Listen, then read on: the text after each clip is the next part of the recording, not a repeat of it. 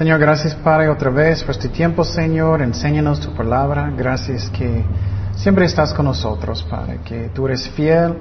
Ayúdanos a aprender la batalla espiritual, Señor, resistir el diablo, la carne.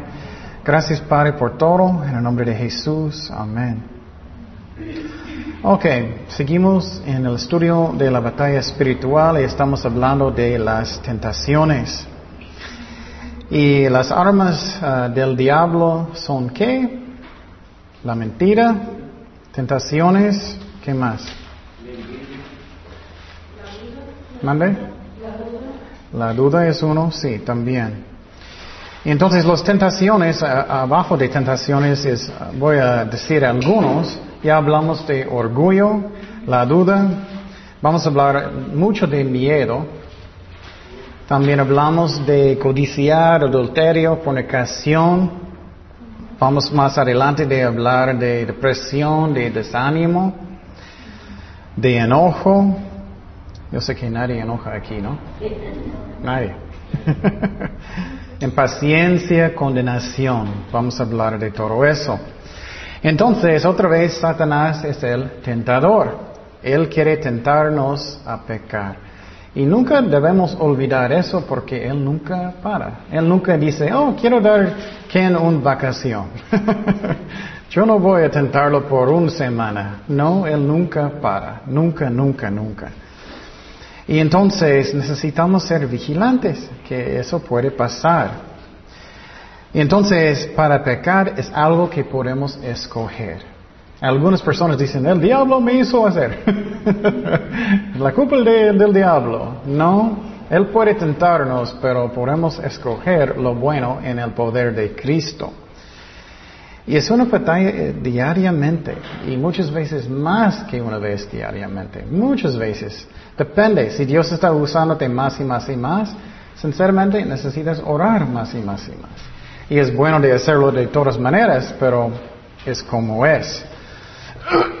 Entonces hablamos que muchas veces um, el Satanás usa como tres cosas en orden. Primeramente es que la duda, segundo es la que, la mentira y número tres es orgullo, es orgullo. Por ejemplo, el diablo va a decir, ah, Dios dijo eso, no creo. Dios dijo que no puedes casar con un incrédulo. No. Y la mentira es, oh, no importa, no está bien si, si casas con un incrédulo. Finalmente el orgullo. Ah, yo puedo, no va a afectarme, no va a afectarme. Es como él trabaja mucho. Y entonces hablamos del orgullo. ¿Qué es orgullo? ¿Qué es la definición? ¿Alguien recuerda? Si creo que soy superior que Dios y también de otras personas también, de otras personas también. Y cuando tenemos eso, podemos abusar nuestra autoridad, podemos tener rebelde en nuestros corazones. Y uh, eso pasó con el rey uh, Saúl y, y rey David también. Y entonces, eso pasó con Saúl y David mucho porque ellos empezaron a pensar que ellos eran grandes y buenos y eso es peligroso. Puede pasar con cualquier persona, cualquier persona. Y entonces, ¿qué pasó con Saúl cuando Saúl empezó de tratar de matar a David? Él estaba en qué, Saúl? ¿En la qué? En la carne. ¿Y qué pasó? Un espíritu vino sobre él, ¿no? Para tentarlo. Y si andamos en la carne es mucho más fácil tentarnos. Y quiero decir, ustedes saben cuando estás en la carne. Y cuando estamos en la, carne necesitamos parar y orar, leer la Biblia hasta que estamos en el Espíritu otra vez. Si no hacemos eso, el diablo puede guiarnos como él quiere. Es muy importante eso, especialmente si vas a estar en, en, ministerio. Es, es muy importante. Y un estudio que vamos a mirar el domingo que es un ejemplo, es que a veces personas piensan, ah, no soy un pastor, no estoy, haciendo algo grande. Eso no es cierto. Cada persona en el cuerpo de Cristo es importante. Nadie es más importante que otro.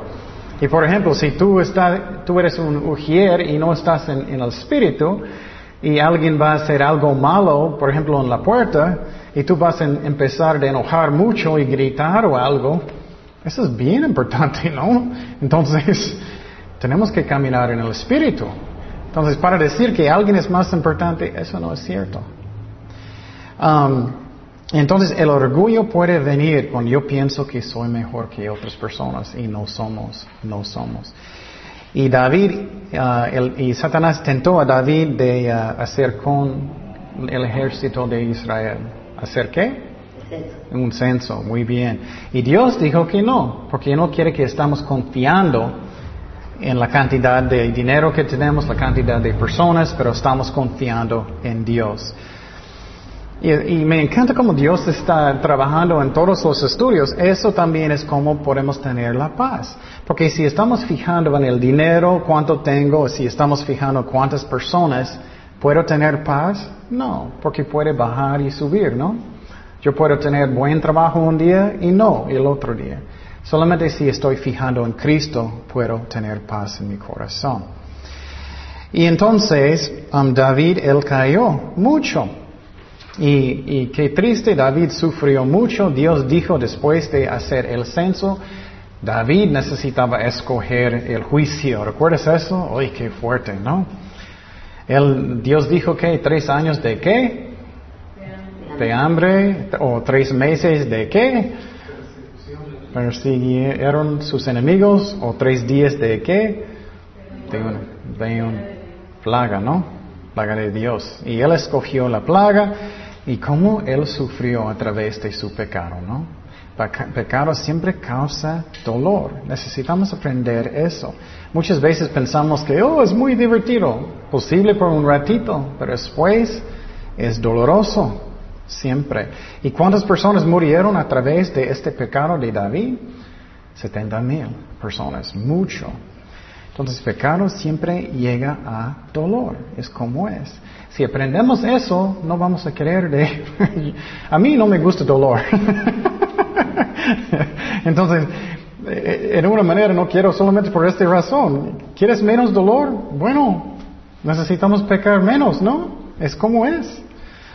Ok, también hablamos de adulterio, um, fornicación, um, codiciar. Satanás uh, va a tentar mucho con este pecado también. Y quiero mirar este versículo otra vez, 1 de Corintios 7.5. 1 de Corintios 7.5.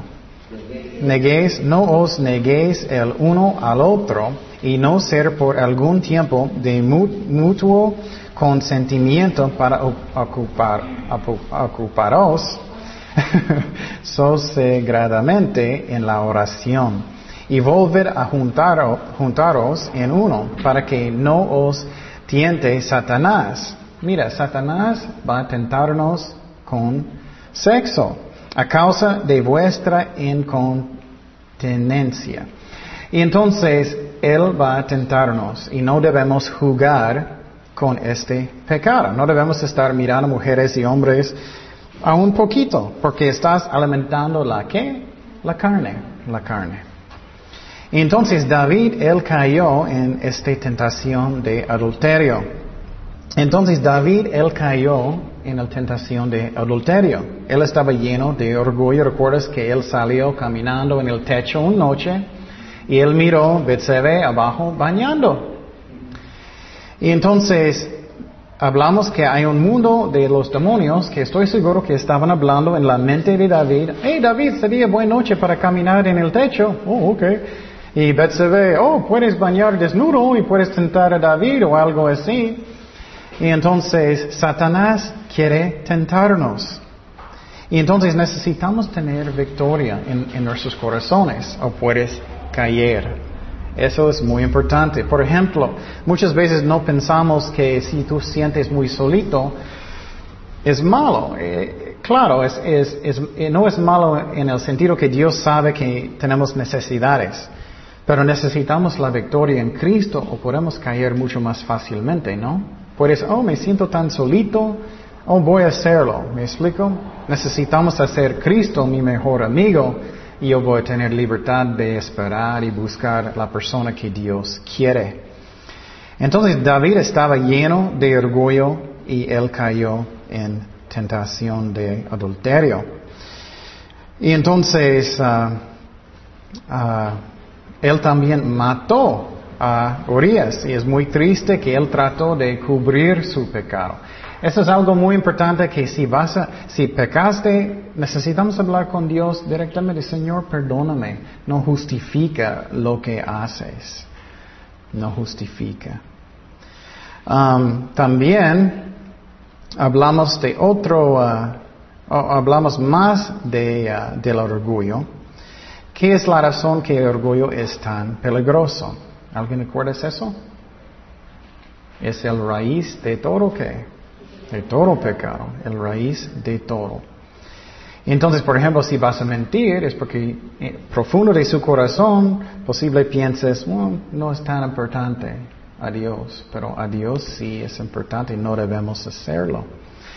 Entonces, pecados cuando yo pienso que soy mejor que Dios, que yo, yo sé más que Dios y no, no sabemos. Y entonces los resultados de orgullo es que desobediencia, ¿no? Muchas veces causa desobediencia, rebelión, también nos causa ser qué? Ciegos, ciegos.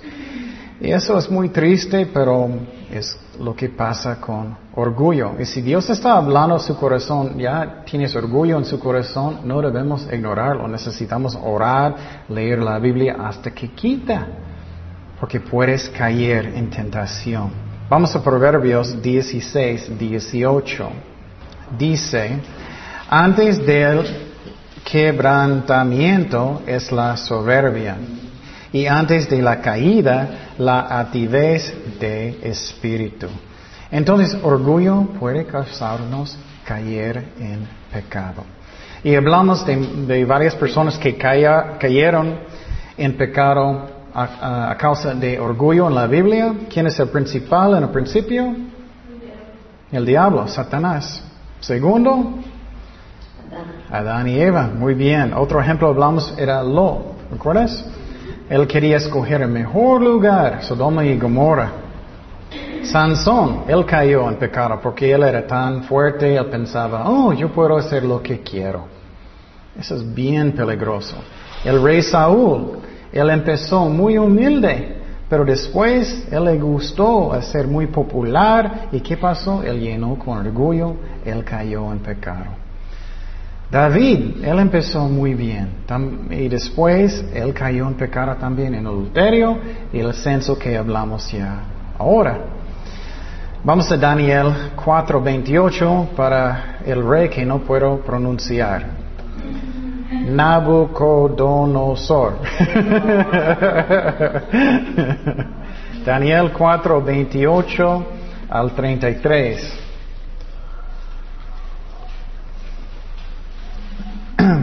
Él es mi favorito ejemplo, y él y Saúl, del efecto de orgullo en la Biblia, porque es un buen ejemplo de las cosas que no debemos hacer. Todo esto vino sobre el rey Nabucodonosor. Al cabo de doce meses paseando en el palacio real de Babilonia. Y quiero que ustedes están pensando que si tú fuera él y tienes un ministerio, tienes un negocio, tienes una familia, lo que sea, eso puede pasar en su corazón. Y mira lo que él dijo habló el rey y dijo, ¿no es e-, esta la gran Babilonia que quien yo edifiqué para casa real con la fuerza de qué? Mi poder. ¿Y para la gloria de quién? Mi majestad. no hay mucho orgullo aquí, ¿eh? Y eso puede pasar con cualquier persona de nosotros cualquier. Porque pasó con tantas, tantas personas en la Biblia. Necesitamos cuidarnos y recordarnos que solamente Cristo puede edificar su iglesia. Solamente Dios puede hacer las obras.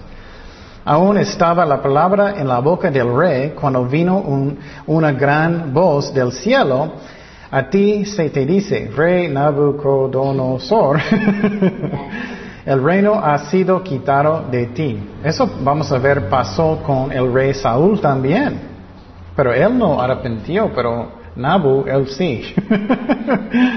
y de entre los hombres te arrojarán y con las bestias del campo será tu habitación y como a los bueyes te apacentarán. Y siete tiempos pasarán sobre ti hasta que reconozcas que el Altísimo tiene el demonio en el reino de los hombres y lo da a quien él quiere. En la misma hora se cumplió la palabra sobre Nabucodonosor y fue echado de entre los hombres y comía hierba como los bueyes y su cuerpo se mojaba con el rocío del cielo hasta que su pelo creció como plumas de águila y sus uñas como las de las aves. Y entonces, Dios va a hacer eso con nosotros también, no exactamente lo mismo, no creo, pero si tienes orgullo, Él va a mostrarnos. En este momento podemos decidir que yo voy a arrepentir y dar la gloria a Dios o no. Y lo triste es muchas personas son tan tercos, ellos no cambian. No debemos ser tan tercos y vamos a mirar eso. El apóstol Pedro, él cayó a través de orgullo también. Judas, él cayó a través de orgullo también. Porque él pensaba, yo puedo pelear con el Hijo de Dios. No puedes. También Satanás, claro, hablamos de él. Él, trató de tentar a Jesucristo. Cristo no puede caer en tentación, tentación, pero Él fue tentado. Y eso es algo muy importante que entendemos, es que la tentación no es pecado. De caer en tentación es pecado. Por ejemplo, una muchacha puede tentarte de, hacer algo malo, si no lo haces, no es pecado. Entonces, eh, para ser tentado no es eh, tentación, pero para caer sí. Um, la iglesia también hoy en día está cayendo mucho en orgullo también, que la iglesia piensa que saben mejor que Dios. Hablamos de eso. Muchas iglesias ya están fijando tanto en psicología, en cosas que no están en la Biblia.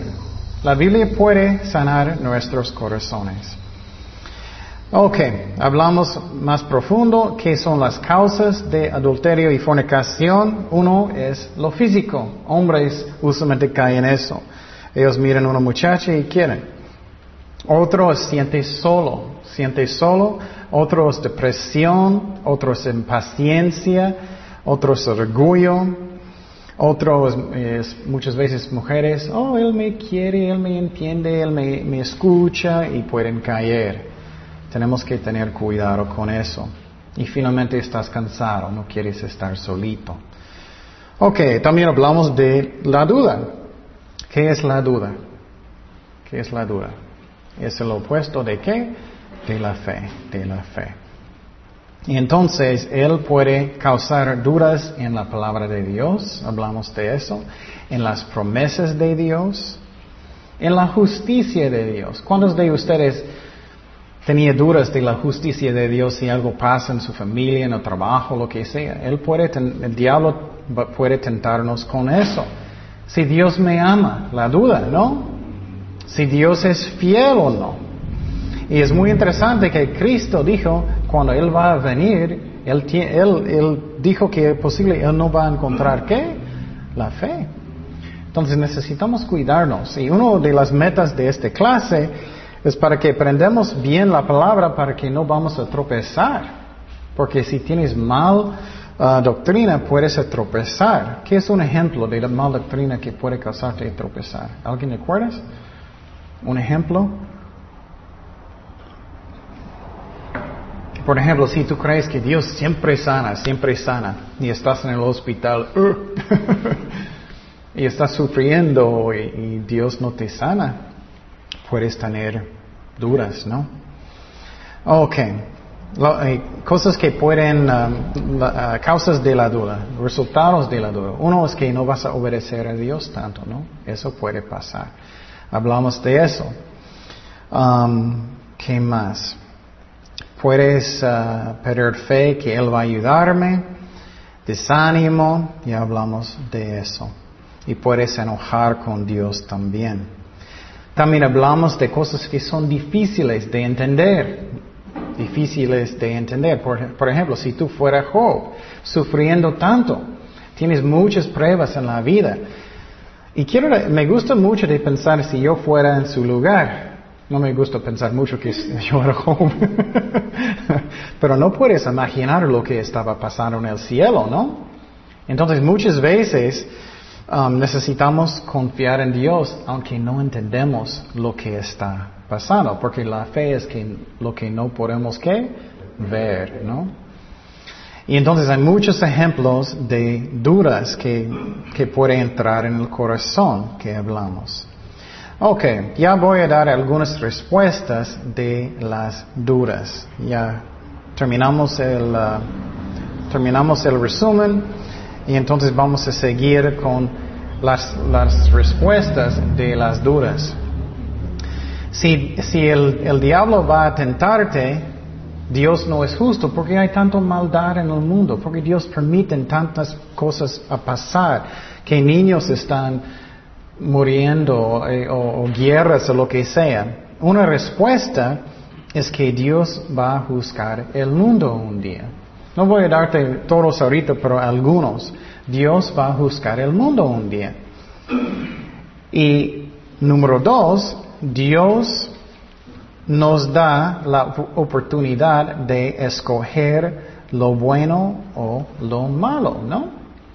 Algunas personas van a decir, yo estaba en el parque y un joven me dijo, ¿y por qué Dios puso ese árbol en el jardín? Eh, eh, porque Él hizo eso cuando Él sabía que ellos pueden caer en, pecado. O bueno, eso es como yo estoy dando la culpa a Dios. Ay Señor, ¿por qué pusiste este bar enfrente de mi casa? Dios nos da la oportunidad de escoger lo bueno o lo malo.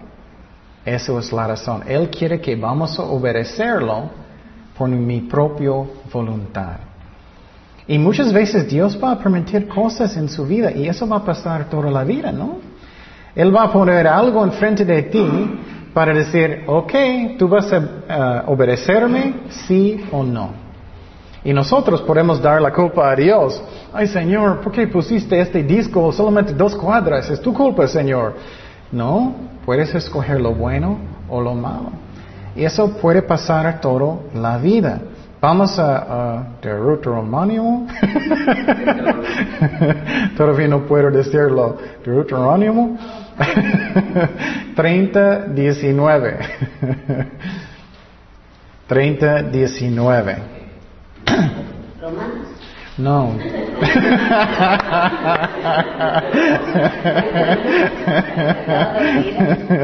no, no es eso, es que no puedo pronunciarlo. Deuteronomio. 30, 19. Y, y esto pasa cada día, cada día. Puedes escoger lo bueno y lo malo. Es como es cada día. ¿Qué dice? A los cielos y a la tierra llamó por testigos hoy contra vosotros, que os he puesto delante la vida y la muerte, la bendición o la maldición. Y mira lo que Dios dijo, escoge pues la vida. Entonces, tú puedes, Él no quiere forzarnos. Él va a decir, Tú puedes decidir que tú vas a robar o no. Tú vas a mirar esa novela o no. Tú vas a servir a Dios o no. Tú vas a perdonar o no. Y la bendición es obedecer a Dios para que vivas tú y tu descendencia. Entonces, tú puedes causar su propia bendición o su propio qué? Maldición. Y no podemos dar la culpa a Dios. Y muchos dan la culpa a Dios. Ay Señor, ¿por qué mandaste a esta bonita muchacha a la iglesia para tentarme? No, no podemos dar la culpa a Dios. Tenemos que escoger lo bueno.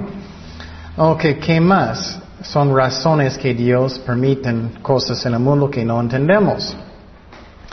Um, Dios quiere dar la oportunidad de cada persona de arrepentir, de arrepentir. Por ejemplo, posible tú piensas, ay, ¿por qué el Señor permite que este malo hombre sigue y, todo está bien? Y él está haciendo tantas malas cosas. Porque Dios está dando oportunidades de arrepentir. Vamos a Mateo 9:13. Mateo 9:13. Mateo 9:13. Y algo que a mí es muy importante es que miramos lo que pasó en la Biblia, no lo que personas dicen. Por ejemplo, el sumo sacerdote que mató a Jesucristo, él todavía estaba persiguiendo quién? Los apóstoles. Entonces, eso es lo que pasó realmente. Y entonces necesitamos pensar que eso puede pasar hoy en día. Que Dios puede permitir cosas que no entendemos. Él quiere salvar sus almas también. Que dice, id pues y aprended lo que significa. Misericordia quiero y no sacrificio. Y mira lo que dijo él. Porque no he venido a llamar los justos, sino a quién? Pecadores. ¿Al qué? Arrepentimiento. Él, qué, qué, qué bueno que Él esperó para mí, ¿no? Él esperó para que yo podía arrepentir. Entonces, eso es la razón, Él permite muchas cosas también. Otra razón, Dios tiene propósitos que no hay manera de entender. No hay manera. Con mi chiquito cerebro, Él tiene propósitos más grandes que yo puedo entender.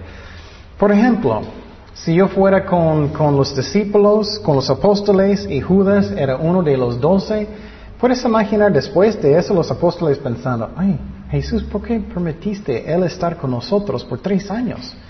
Yo voy a pensar, ¿qué? Eso es algo que Dios, pero Dios planeó eso antes de la fundación del mundo, ¿no? Hay cosas que pueden pasar que no podemos entender que es el plan de Dios.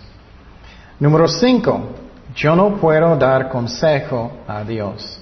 ¿Cuántos de nosotros a veces queremos poner a Dios en, la sofá y vamos a darle consejo? No debemos. Vamos a Isaías 40, 13. Isaías 40, 13.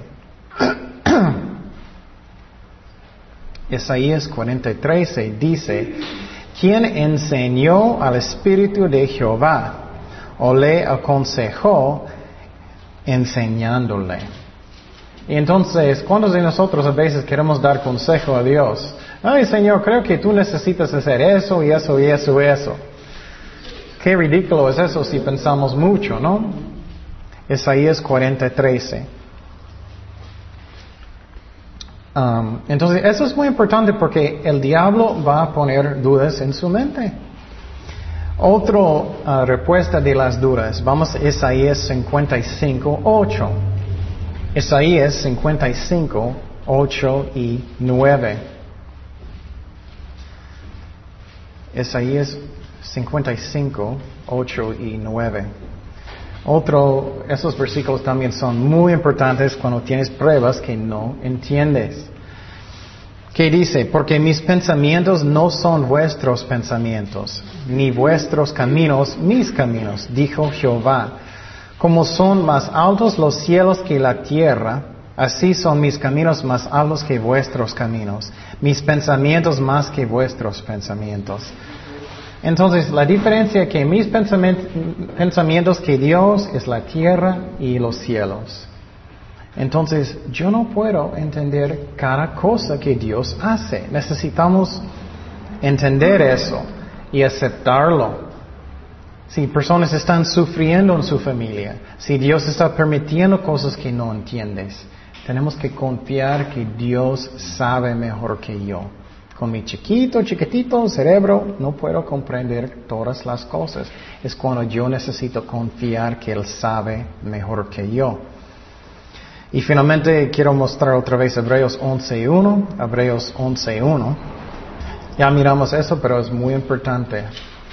Es pues la fe, la certeza de lo que se espera, la convicción de lo que no sé qué, no se ve. Entonces, aunque yo no puedo ver, no puedo entender, aunque estoy pensando muchísimo, necesito confiar en Dios. Y hay cosas que son muy difíciles. Por ejemplo, conozco personas buen cristianos en el otro lado. Ellos ya son ya tienen muchos años.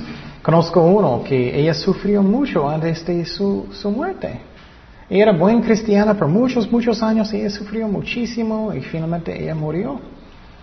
Y eso puede darme dudas. Yo puedo pensar, Señor, ¿por qué? ¿Es viejita? ¿Qué es la diferencia? Pero cuando cosas como esa pasa y yo no puedo ver, no puedo entender, sus pensamientos son ¿cuánto más alto que yo? Entre la tierra y los cielos. Necesito confiar que Él sabe lo que es el mejor. Aunque muchas veces no podemos entender. Ok, la próxima tentación. Miedo, miedo, miedo. Esa es una tentación que pasa muchísimo. Y el, diablo, sinceramente, le gusta usar eso mucho conmigo, porque de una manera es bueno que me gusta pensar, pero de una manera es difícil, porque siempre estoy tratando de entender todo. y el diablo usa eso conmigo mucho. No sé qué ustedes. Ok, y, uh, ¿qué es miedo? ¿Qué es miedo?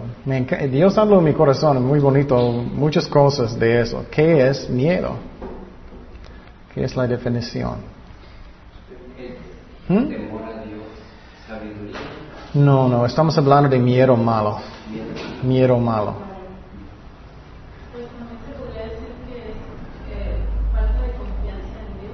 Falta de confianza en Dios, sí, eso sí es cierto. Pero Dios me, no creo que ustedes tan rápido pueden decirme porque yo pensé mucho y oré mucho. Lo que eso es correcto, pero más profundo es la fundación es, es que no tengo control de lo que quiero. No tengo control de lo que quiero. Esa es la fundación de todo. ¿Cómo es? Por ejemplo, yo no quiero ah, que alguien va a golpearme, algo físico, por ejemplo. Eso es una forma de control, ¿no? Yo puedo tener mucho miedo. Si eres un joven en la escuela y un muchacho más grande dice, oh, yo voy a pegarte, ¿qué vas a tener? Miedo, ¿no?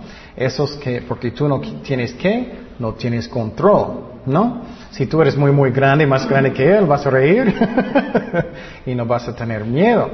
Es muy interesante, es cuando no tienes control lo que quieres. Um, por otro ejemplo, si tú tienes un trabajo y sientes que hoy puedo perder mi trabajo, ¿qué vas a tener? Miedo, ¿no? Eso es algo que no puedes, sientes, sientes que no puedes controlar, ¿no? Y viene el miedo. Y quiero decirte que no hemos cambiado mucho desde niño. Yo estaba pensando mucho en eso. Entonces, ¿qué son las cosas que, que nos da miedo de lo que vamos a comer, no? De lo que vamos a beber, de lo que vamos a vestir, poner, ¿no? De que podemos perder algo, ¿no? Miedos. ¿Qué más? ¿Puedes pensar en otros miedos que los jóvenes y nosotros también tienen? que, son algunos más.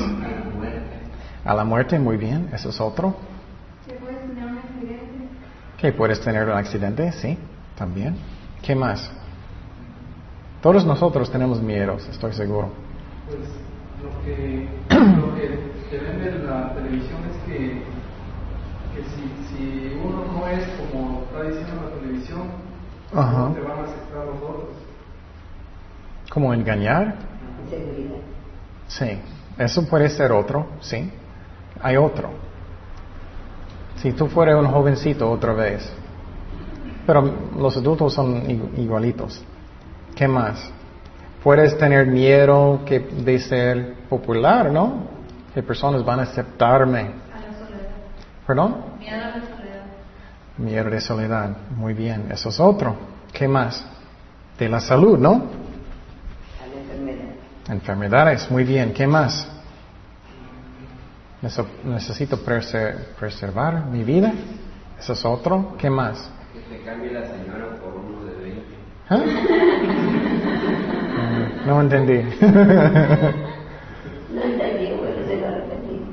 Ah, que te cambie la señora por otro varón de 20 años. Oh, eso también puede ser otro miedo. ¿Puede, ¿No? Esa es la verdad. No, es la verdad. Vamos a hablar de las tentaciones. ¿Qué más? Y cada persona está afectado por diferentes. Miedo de ser muy pobre es otro. ¿Qué otro? Miedo de no ser aceptado. Aceptaron, muy bien, sí. Ya hablamos de eso, sí. ¿Qué más? Miedo de ser viejito. Eso puede ser también, sí. De ser viejito, sí, también. Ay, no, por favor.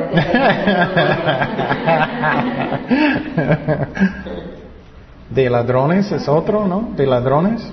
¿Alguien puede robarme? ¿Qué más? Hay muchos, ¿no? ¿Mm? Eso es bueno, muy bueno. Vamos a hablar de eso, eso es muy importante. Vamos a hablar de eso de uh, cómo tener fruto como cristianos. El diablo usa eso mucho. Miedo de ser fracaso, otros. Que podría agregar algo, a ver, recuerdo cuando estaba chamacón que, que ya llovió. pensaba, en mis meditaciones pensaba no estar en la doctrina correcta. Eso puede ser un miedo también. Eso es buen, buen ejemplo. Eso especialmente para personas que estaban en sectas o todavía están en sectas. Porque ellos tienen miedo de salir. Otras religiones, ellos tienen mucho miedo. Por ejemplo, la iglesia católica enseña, oh, no puedes salir de la iglesia, no vas a tener la salvación. Eso es otra forma. Sí. Hay otro. ¿Puedes pensar en otro? No, ya no. Ok, entonces voy a decir que miedo es, es peor que la duda. La duda tienes poquito fe todavía. Poquito, poquito, pero la duda es cuando cambia y casi nada de fe queda, casi nada de fe queda.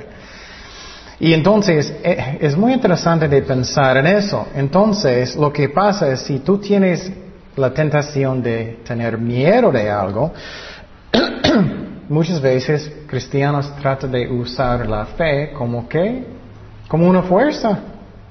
Ay, tengo miedo de algo. Voy a tratar de usar mi fe para tener lo que yo quiero cuando yo quiero.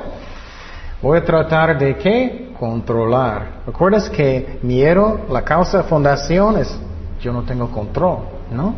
Eso puede causar miedos.